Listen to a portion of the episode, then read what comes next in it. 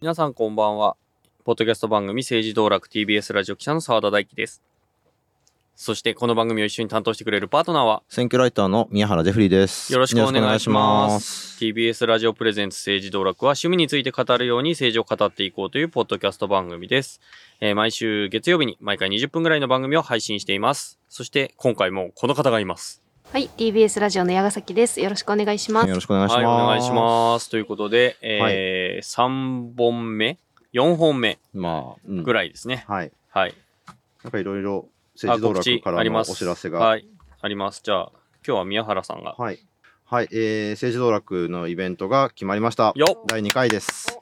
えー、12月10日日曜日13時から、えー、代々木にあります、あ、トーククラブウーファーという、えー、トークライブスペースで開催します。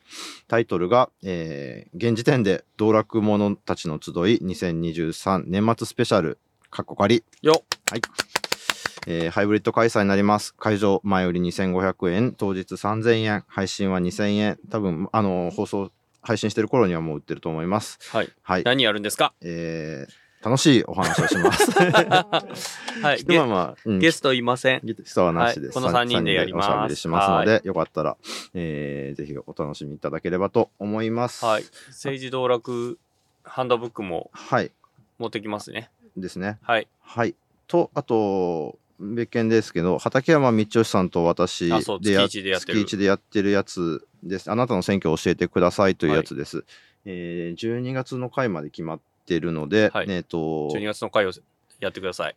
12月の回はですね、えっと、だ誰だったかな。えっと、まあ、あの、市区議会議員に挑戦した方をお呼びしてます。はい。ななので、まあまあ、あの、いつ毎月やってるんですよね毎月やってるので。どこでやってますか？でえー南朝川にありますあ、えートーキングボックスという、えートークライブハウスでやってます。こちらも配信もありますので、えー SNS とチェックをしていただければと思います。はいはい。でも、これでまた言えるイベントがあるよ。お、なんだっけ？12月16日土曜日なんですけれども、ポッドキャストウィークエンドというイベントに政治道楽参加します。まあ厳密に言うと TBS ラジオがうん参加するので、うんそこに、えー、道楽の人たちもいますよっていうことですね。はい。はい。えっ、と、場所が下北、東京下北沢の、えーボーナストラックという、えー、もともと、えー小田急線の線路うんの、が、えー地下化したので、うんえーそこにできた空き地でいろんなイベントをやってるスペースなんですけれども、はい。まあ、そこで、えーやりますということで、去年も確か、ポッドキャストウィークエンドというイベントがあって、まあ、いろんなポッドキャスト番組のポッドキャスターさんたちとか、もちろん企業、確か朝ポキとかも、あ朝日新聞ポッドキャストとかも確か上がってましたけども、まあ、それに、えーの合間に我々も入りますということで、えっ、と、日中なんですよね。そうです。そうですよね。はい。な日中なので私も多分いますし。これ何するんでしたっけ？うーんと、とりあえずね、あの、いてなんか喋るみたいな感じだと思う。あの、はい。そう、なんかブースみたいのがあって、うんうん。で、そこでなんかこう、チラシ配ったりみたいな、はい。そんな感じで、うんうん。あれ冊子売れんの？冊子売れるんでしたっけ？たなんか売れるとかって聞いたんだけど、噂によると。噂によると売れる。はい、わかんないんで、はい。あの、詳しくはあの、ポッドキャストウィークエンドで検索するとホームページがあるんで、はい。はい、そちらにぜひ来てみてください。はい。3人に会えます。はい。まあ、かもねどまあ時間によるけどそう、時間によるけど はい、会えますっていうことで。はい。はい。はい。よろしくお願いしますお願いしま。ますすということで、今日はうんメールスペシャル、あのね、メールくださいってとかね、言っておきながら、あまり紹介してなかったので、はい。ぜひ、えーこの間来たメールなどをご紹介します。じゃあ、私から読もうかな。はい。はい。えーラジオネームすみれさんからいただきました。ありがとうございます。はい。澤田さん、宮原さん、矢ヶ崎さん、スタッフの皆さん、そんな人はいない。はい。はい。えっとスタッフ兼 YouTube 上げてくださってる人とかいるかもしれない。いや、YouTube 上げてるので、矢ヶ崎さんさなんん。です。3人だけです。はい。はいこんにちは。はい、こんにちは。えー国会散歩をしてきました。お、あえー9月30日です。うん暑かったですと、うんえー私の散歩ルートはこんな感じです。神宮外苑前。赤坂うん。赤坂の虎屋で栗のお菓子購入、はいはいはいはいはい。ドトールで休憩。ドトドトールに生ビールがあるんですよ。へえああ、そうなんだ。あそこですよね。あの、見つけのとこですよね。かな、うん、比叡神社から官邸横の坂道を登る。国会のはい裏の道を、ね、と国会図書館方向へ。本当は国会の正面に行きたかったけどうん。道を一本間違えて国会裏だった。うん。国会図書館には行かず国会正面ぐるっとぐるっと。うんうん。あの、宮原くんとこの間撮ったとか。うんうんうん。国会正面の坂道を降りて、えー皇居のお堀沿いへ。はいはいはいはいはい。桜田門の駅からうん。有楽町に乗る、有楽町線かな、うんはい。えー京成会館からは京成会館は道から看板を見ましたが疲れたのと暑いので建物には入らず、うん。はい。えー建物が大きいので道を誤るとなかなか行きたい方向へ行く道がなくて汗だくです。そうそうそう、すげえわかる。えー澤田さんと宮原さんは自転車で巡ったのかしらといろいろ想像してました。歩き歩きでしたね。うん。うん。えー。そして、より暑い7月。でしたね。7月の。ずっとセミの声が入ってます。イチョウ並木なので銀杏が落ちていてこ、うん。えー香ばしい香りがあちこちに。銀杏の木はまだまだ緑色で、えーうん。紅葉には早いあ、の9月ですが31日ですね。9月うんえー銀杏はもう落ちてるんですね。はい、国会裏落ちてます。うん、国会裏あたりには、えー景観があちこちに、うん暑いのにあの装備は辛いのではと思います、えー涼しい時ならもっと楽しめたと思います。ポッドキャストまた聞きます。ではさようならといただきました。ありがとうございますそう、我々はね、歩いて行ってたんですよ。暑かったですね。暑かった。7月のね何、日かな？20日とかそんぐらいですよ。ね。うん。ただね、そう、あの人があんまりいないし、お散歩コースとしては非常にいいですし、この時期いいんですよ、今。今、今日撮ってるの10月27日ですけどね、うんうん秋ぐらいはね、いいんですよ。あるの過ごしやすくて。まあ銀杏臭いですけど、そう、銀杏臭い。銀杏すごい。イチョウ並木が国会の周りあって、うん。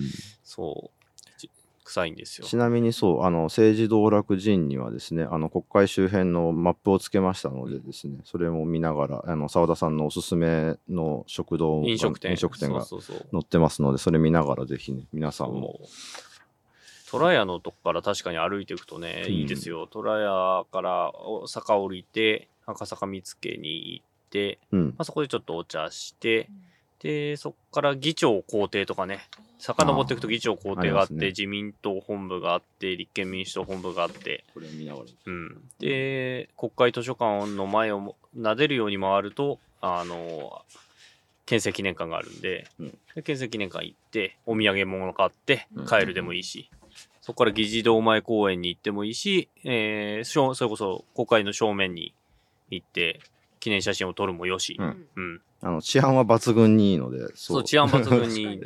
逆に不穏な動きするとすぐ警官来ますからね。うん。うちあの辺に住んでたけど、あの、鍵とか買わなくても大丈夫だそう、った。鍵かけなくても大丈夫だったんで。治安がいいです。そう、チェーン良すぎて。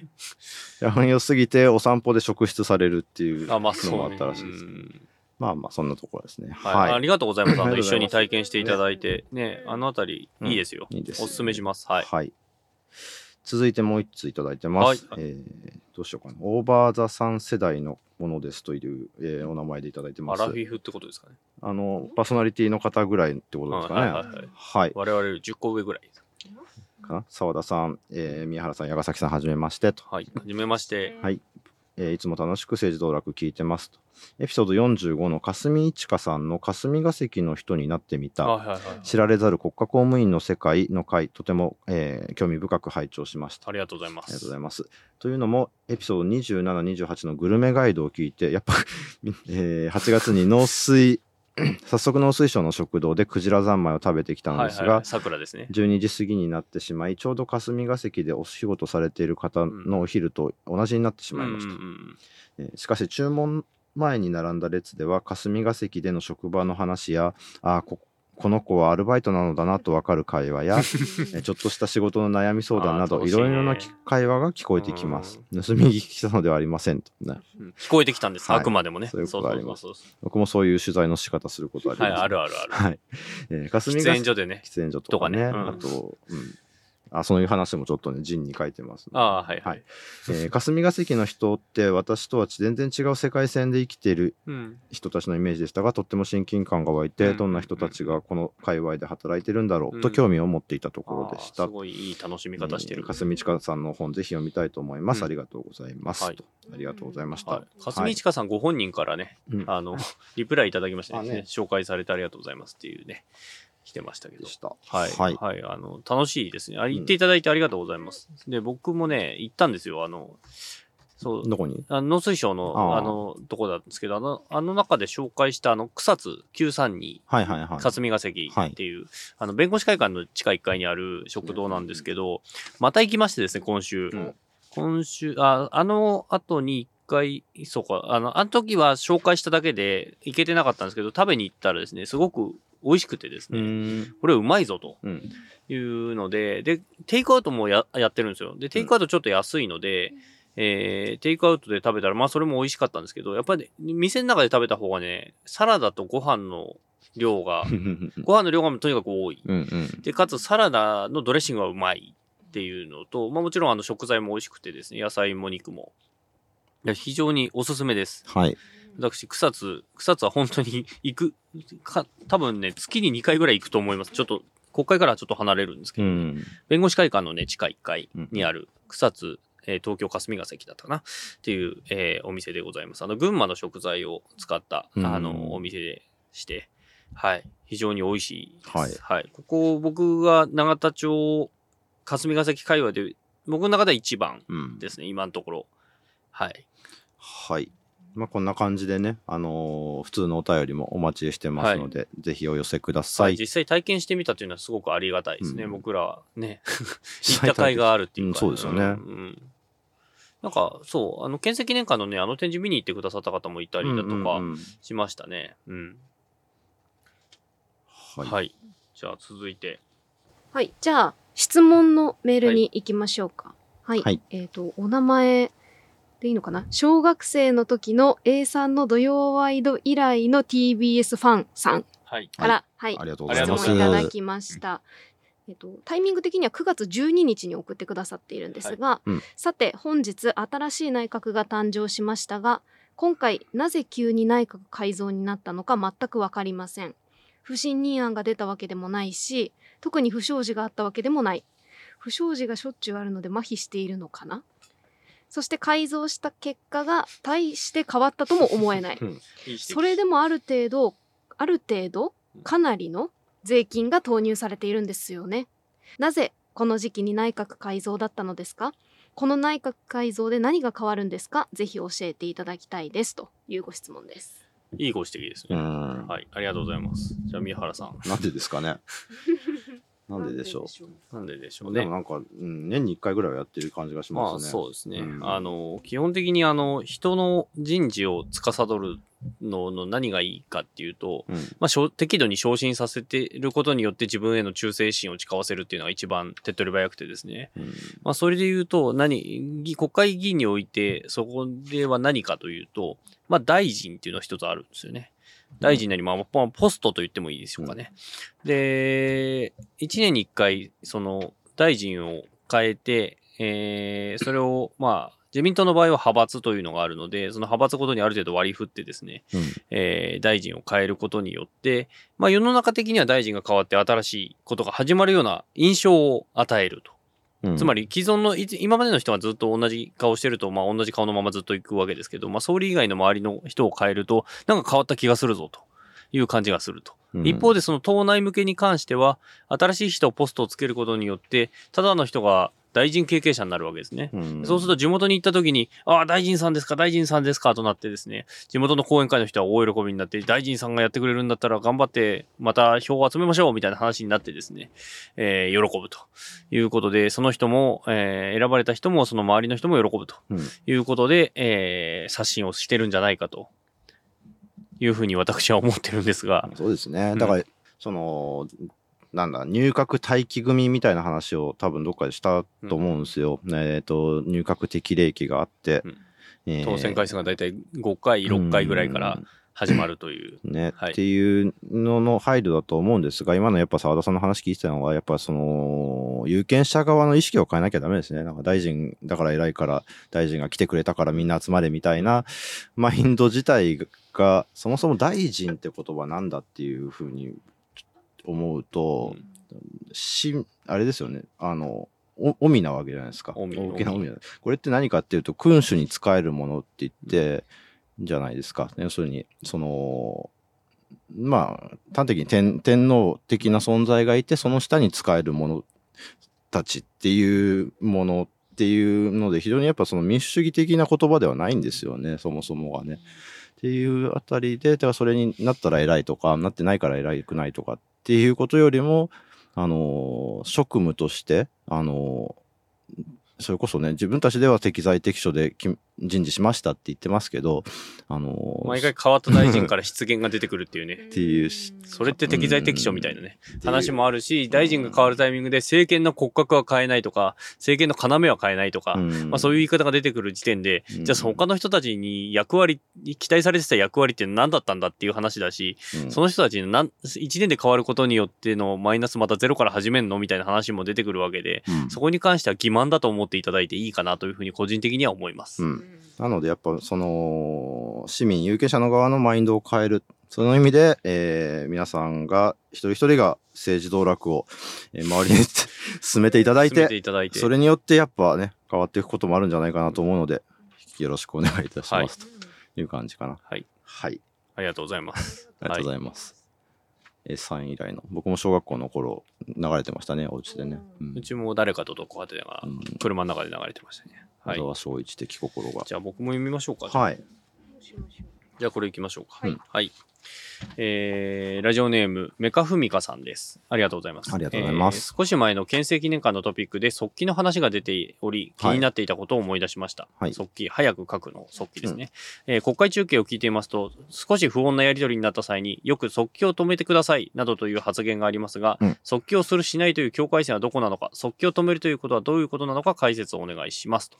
よくその質問、野党議員とがの質問に対して、あのーまあ、回答にない、なってない回答をか、うん返すときによく聞かれますよね。ちょっと即興止め止めてください、はいみたいな言い方をしますよね。はい。あれ、なんですかはい。たまに時間を止めてくださいとかね。時間止めてください。時 時間は止められないよ。よっていうね、っていう、まあ、ツッコミがあったりしますけど、まあ、はい時計を止めてくださいっていうのと同義だったりするんですけど、まあ、あのー国会は持ち時間が決まってます。特に衆議院、まあまあまあ、これも説明必要なんですけど、まあ衆議院、参議院でもそうなんですけど、持ち時間決まっていて、例えば30分なら30分、その間に、えーどんなに自分が質問をして答えが返ってきてなくても30分が来たら終わっちゃうんですよね。うんで、質問を何度も同じ回答をしてきた場合に、拉致が開かないと。それはぎちゃんと整理してくれっていう場合に、一回国会、えーと、時計を止めて、えー速記を止める。速記を止めるっていうのはその間を記録しない。つまり止めるっていうことなんですね。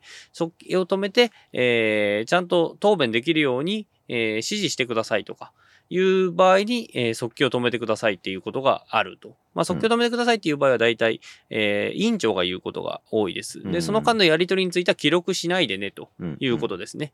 なので、こういう指示をして、えーやってくださいっていうのを委員長、速記を止めてください。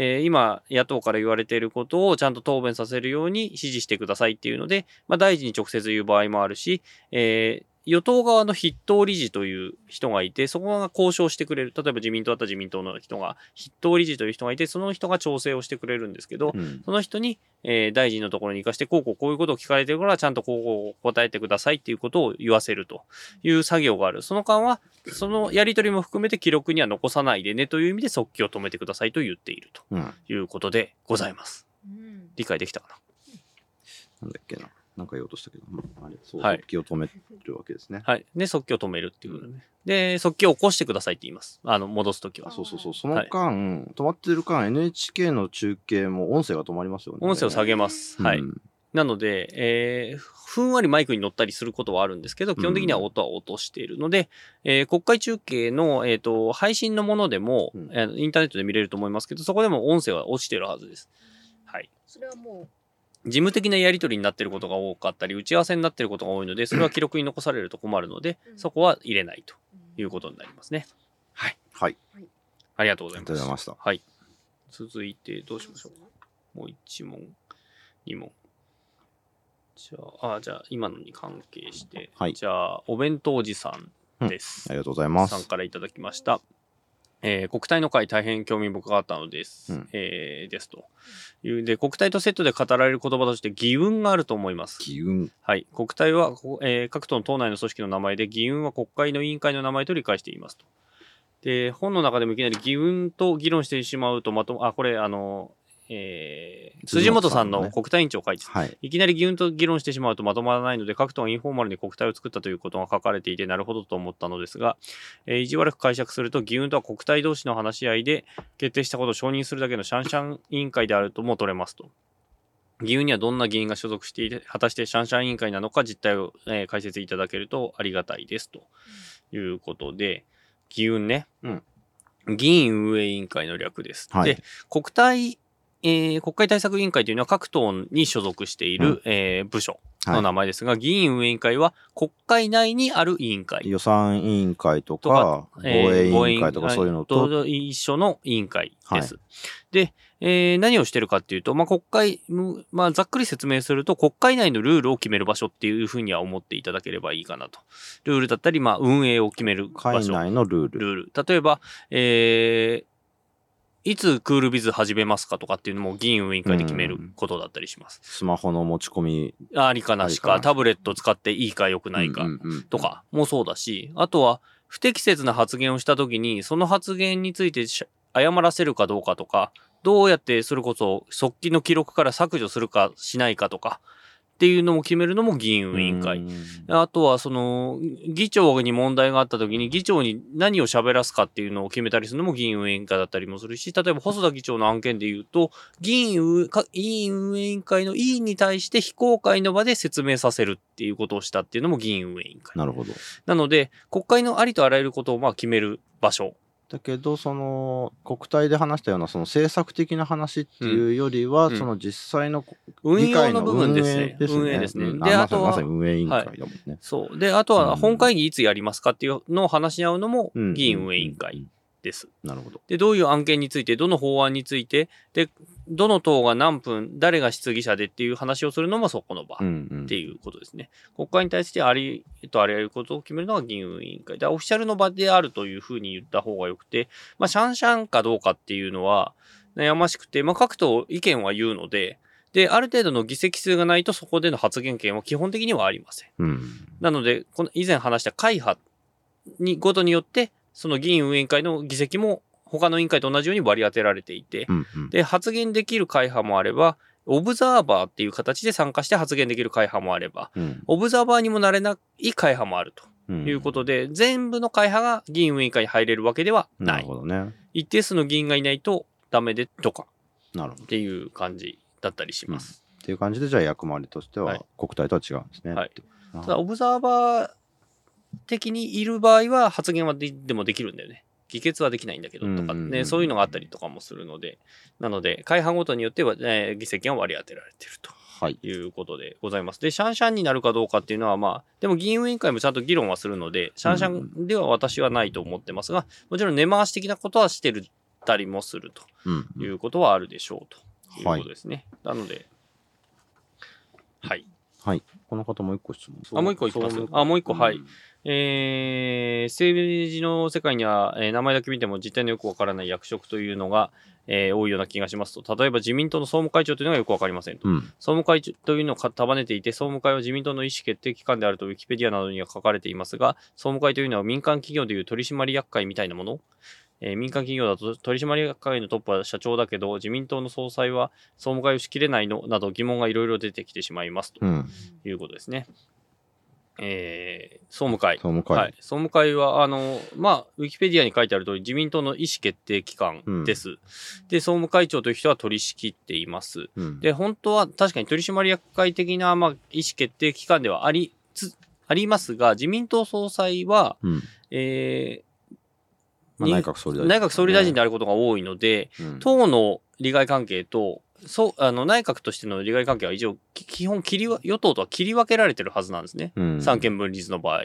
で、なので、えっ、と、党のに関すること、政策だったり、まあ、ありいる、まあ、処分とかも含めた決定とかっていうのも、えーこれとは別に役員会っていうのがあるので、うん。役員会は役員会としてあると。うん。ただ、あの、意思決定に関しては、この総務会っていうのが担っているとうん。いうことですね。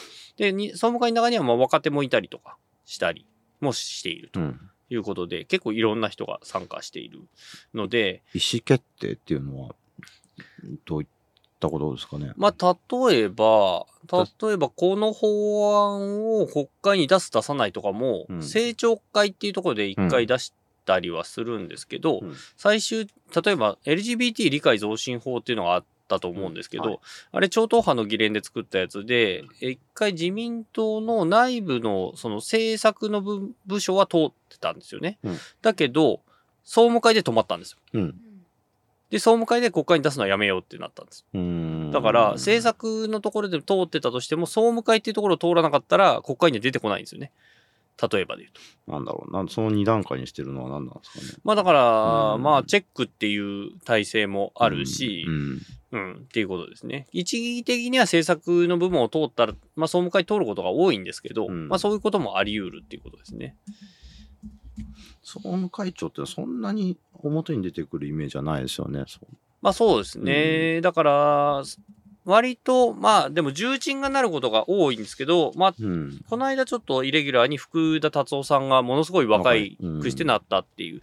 だから結構いろんなものを調整して取りまとめる役が多くて、うん。あのーいろんな意見がまあ総務会で出てきていて、いわゆる党内野党みたいな人たちも、党内与党みたいな人たちも両方一緒くたにするんですよ。うん。で、昔だと村上誠一郎さんっていう割と野党っぽいことを言う、うん。えーベテランの重鎮が入ってて、まあその後処分されちゃって出出されちゃったんですけど、あと、今で言うと石破さんとか、うん割とこう、政権に対しても、あの、政府に対しても物申す系の人たちとかをちゃんと入れて、意見を出させるっていうことをする場で、うんまあ、それも含めて、えー、収めて、うんえーじゃあ、総務会長、自民党は必ず部会長とか総務会長とか、長のつく人に一任させることによって、うん一応議論を集約させるっていう、えー決定スタイルを取っている党なので、多数決とか取らないんですよ、あそこ。うん。うん。多数決で決めないんです、もの。うんで、議論をわーっていろいろ出させて、その中でまあ調整をしながら、最終的にい、えートップ1人っていう形を取って、えーまとめるんですね。うんなので、そのトップ1人をまとめうる人が、えー総務会長になるっていう立ち位置なので、あんまりその政策通の人とかっていう人だったりとか、うん論客で物申すみたいな人よりは、まあまあまあまあっていう人たちがなることが多い人。格者的な人、ね。そうですね今だと、えー森山さんですよね。だからいかにも総務会長な感じ。その前はだから鈴木さん、あの、えっ、と、今財務大臣やってる鈴木さんがむ以前やってたりだとか、俊一さんですね。うん、俊一さんんがやってたりだとかっていうところ。で、割とベテランの人が、閣僚経験者をやってたような人たちがやることが多い。役職ですね。だまあまあまあまあって言って、えーある種、波風を立てない能力がある人がなるのが総務会長です。うんなので、最高意思決定、もちろん総理とも通じていなきゃいけないというか、政権の意思も重ねつつも、まあ党内を治めるというような役職っていうところですかね。まあ、分かったような分かんないような。うん。う んまあ、はい。うんはい。はい。こんな感じかな。はいありがとうございました。はいはい。続いて、もうちょい大丈夫。うんじゃあ、そうね最後危ない最後だ。最後、はい。はい。じゃあいきます。はいえーラジオネーム、えー40代女性、リンゴローさん。はい。ありがとうございます。政治家が問題発言をしたときに謝罪はするけど撤回はしない、うんえー謝罪して撤回するなどパターンがありますが、謝罪と撤回はどう違うのでしょうか、はえーぐえー具体的には東近江市長のフリースクールに関する発言について謝罪するも撤回せずのニュースを見てお便りしようと思いましたと、えー政治家の発言について謝罪撤回が話題になることはこれに限ったことではありませんそもそも撤回したからといって発言がなかったことにはならず撤回したという事実が残るだけでうん言われて傷ついた人がいればその傷が言えるわけではありませんしこの政治家とこのような考えの持ち主などだということは撤回してもな、えーしなくても関係者の記憶には残り続けますと、うん。えー政治家の謝罪撤回はどちらもパフォーマンス要素が強いと感じますがどのような違いがあるのでしょうかとうん。その通りですっていう。感じですけまあ、どね、撤回でなかったことにしますっていうことですよね。うんうんなんないからって話ですよね。それはねあの人はね、あのーうん杉田水脈さんがね、うん削除しましたって言っててて、削除します。うんうんはあ。はあって感じで、そうね。まあだからその、なんだろうな、議会的な発想なのかもしれないですね。うんそのね、てだからその、議事録に載せないみたいなことだよね。ね、うん言ったこと、あの、なかったことに引っ込めますっていうことですけれども、うん。例えばね、さ、応援演説でちょっと言い過ぎちゃったこととかっていうのの撤回っていうのとはちょっとやっぱ違いますよね。ううん。ん。っていうことはちゃんと確かにね、やっぱその、うん、メディア側の問題でもきっとあるとは思うんいです。やだから、うん。いつもね、僕、記者会見っていうか、うん。まあまあ、ぶら下がりが多いんですけど、それで謝るときに撤回しないんですかっていうのを聞くじゃないですか。うん。あんま意味ないなと思ってて、うんうんだって言ったことはもう巻き戻せないし、もうん。う言っちゃったんだから、またそれについてうん。賛否はあると思いますよ。だから謝るなのか、うんうんいや、申し訳なかったですなのか、うんいや、あれは間違ってないですっていうなのか、でもそれでしかなくて、うん。撤回って意味ないよねって思う。んそうですよね。ないです。うんで、はいまあで大概撤回するときは、あの、とかお詫びするときには、必ず、あの、えー不快に思われた方がいるかもしれませんので、うんお詫びしますとかっていう。ああ、イそのフ謝罪ってやつですねそうそう。こうだったらごめん。で、受け手側のせいにされちゃうでしょ？あれ、うん大概。うん、だからそ、そういうことを言う人は欺瞞って思うんって、でそれで許してきたメディア側にもね、はいっていうことは確かに、うんうんあるんじゃないかなっていうのは思いますはい。ね。だから、撤回し、撤回しますかって聞いてる人については、バカって思ってください。はい。ら議会の中で意味あると思うんですよ。そうでそうそうそこで、あの、この時ああしたっていう言ったことについては、あの、なかったことにしましした上で、あの、議論を進めましょうっていうことっていうのは手続き的には意味あるとは思うんですけども。そうそう、あの、議事録からね、削除するってことは、あの、うん手続き上、議会でもあり得るので、うん。まあ、それは意味があるんですよね。うん。で、こう、誤ったことを言っちゃったので、そこについては、あの、なしにしますっていうことは全然あり得るんですけど、まあ、それがそのまま、えー発言自体にうんなるのか、特に議会外の発言について、うん。そうなり得るのかっていうところについては全く別問題っていうふうに思っていてよくて、そうそこの線引きはちゃんとしましょうっていうことですね。一緒にしない。ということで。はい、はい。ありがとうございました。っていう結論に我々は至りました。はい。我々は至りました。はい。ってな感じでね、あの、こんな感じでメール、あの、他にもいっぱいいただいてるんですけれども、はい、あの、目を通してます。また機会があれば、うんあのよ読む機会を作りますので。あるし、はいねこれをきっかけに、あの、また、宮原そうそうそうリサーチシリーズもありますし、あありあるある。はい。ということで、はい。政治道楽では皆さんの感想をお待ちしております。はい。はい。えー、X では、ハッシュタグ、カタカナ政治道楽でつぶやいてみてください。また、メールでも募集しております。えー、アドレスは sd-tbsradio、アットマーク tbs.co.jp です。はい。はい。えー、また YouTube でも、はいあ配信しております。えー、ご覧の方、チャンネル登録といいね、ぜひお願いします。はいあと、X でいろいろな情報、あの、時折出ますので、すはい。X のフォローもぜひお願いします。年末にかけてお知らせいろいろありますので、はいよろしくお願いしあのます。あと、あれもやってるんだよね。あの、インスタグラムインスタグラムも実はやってるので、あの、矢崎さん珠玉の、はい。あの、ポスあのポストなのかな、ポストはね もうありますので、ぜひそちらもご覧ください。ということで、政治ドラ今回はこの辺で、ここまでのお相手は TBS ラジオ記者の澤田大樹と、選挙ライターの宮原ジェフリーと、TBS ラジオの矢ヶ崎でした。ありがとうございました。ありがとうございました。さようなら。はい。あなたの平成間違ってます。平成のすべてを目撃したと自称する。町浦ピンクが真相を激白。僕もモーニング娘。のメンバーとしてデビューする予定やったんですよ。TBS ポッドキャスト「虚子平成」毎週金曜日更新